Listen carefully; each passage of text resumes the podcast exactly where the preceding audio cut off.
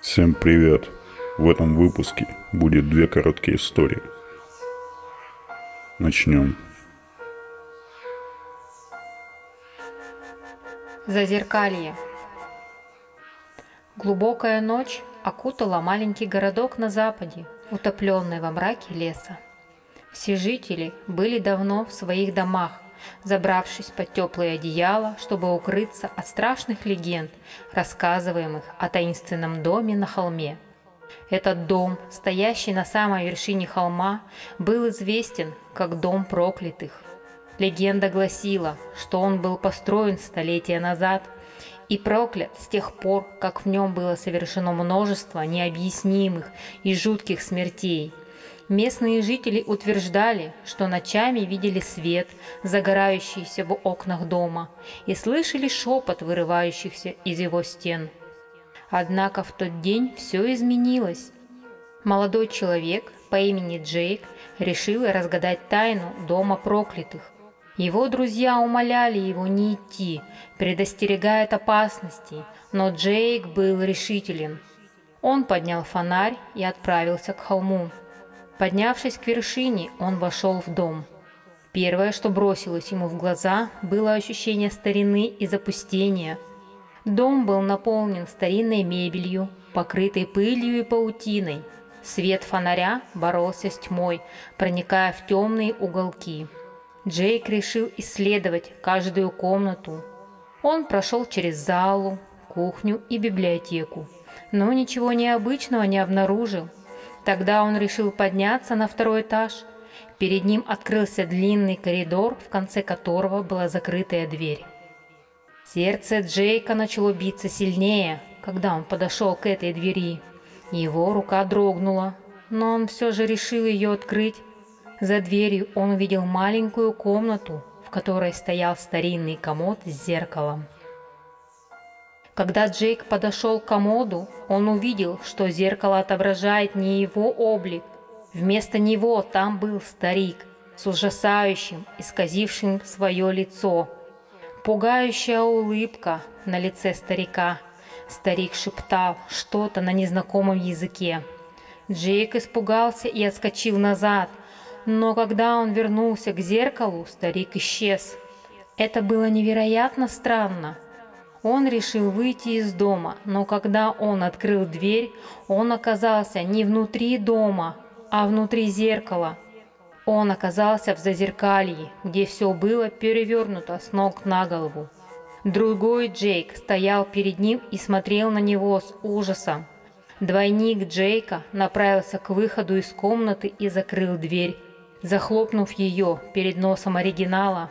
Теперь Джейк оказался внутри дома, за зеркалом. Он понял, что это было проклятие дома, которое ловило каждого, кто осмелился войти.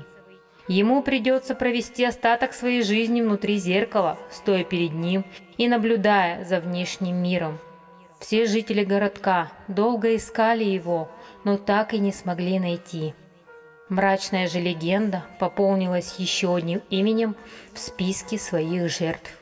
Местные жители утверждали, что ночами видели свет, загорающийся в окнах дома на втором этаже, и слышали шепот на непонятном языке, вырывающийся из его стен.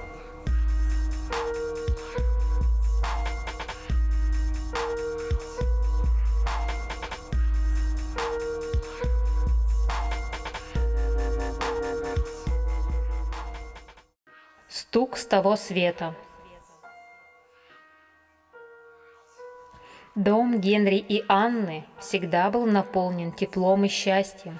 Они были счастливо женаты уже более 30 лет и делили множество воспоминаний, включая их особое место – старый маяк, стоявший на скалистом побережье. Именно там они проводили свой первый совместный отпуск и этот маяк всегда оставался символом их взаимной любви.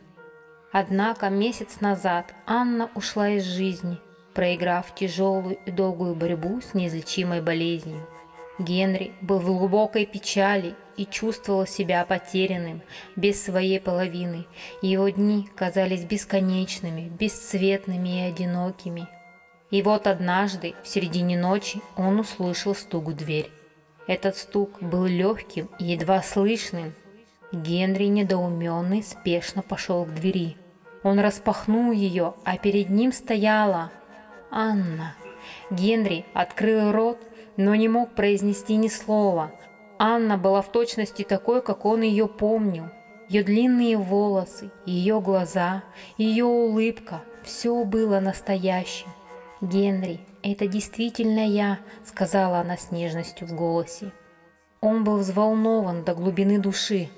«Анна, как это возможно? Ты же ушла!» Анна положила палец на его губы, прервав его слова.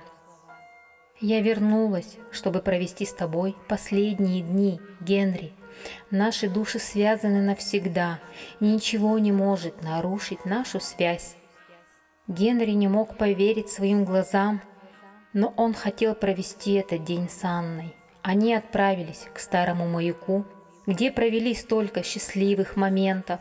Они гуляли по берегу, держась за руки, разговаривали о своих воспоминаниях и смеялись, смеялись вновь вдвоем. День казался бесконечным, но когда солнце начало садиться за горизонт, Анна пригласила Генри подойти к самому маяку. «Генри, пришло время мне уйти», — сказала она. Слезы блеснули в ее глазах. Генри снова почувствовал себя потерянным. «Нет, Анна, пожалуйста, не уходи. Мы можем найти способы быть вместе». Анна улыбнулась, но ее облик стал мерцать, словно его пальцы пронзали дымку. Мы всегда будем вместе в наших сердцах, Генри, но пришло время мне уйти. И с этими словами перед глазами Генри начало расплываться, как дым, лицо Анны. Анна исчезла, и он остался один, стоящим у маяка. Генри сидел еще долго, пока ночь не окутала его. Его сердце было разбито снова, но он знал, что это был их последний прощальный момент. На следующее утро соседи обнаружили Генри мертвым в его доме. Его лицо было спокойным, словно он ушел в мирный сон. Врачи сообщили, что его сердце просто остановилось. Скорбящие соседи и родственники узнали о последней встрече Генри с Анной и поняли, что она пришла провести его в последний путь.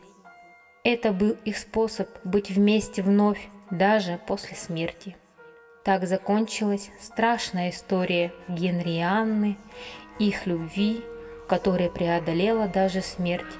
И они оказались вновь вместе в своем особенном месте у старого маяка.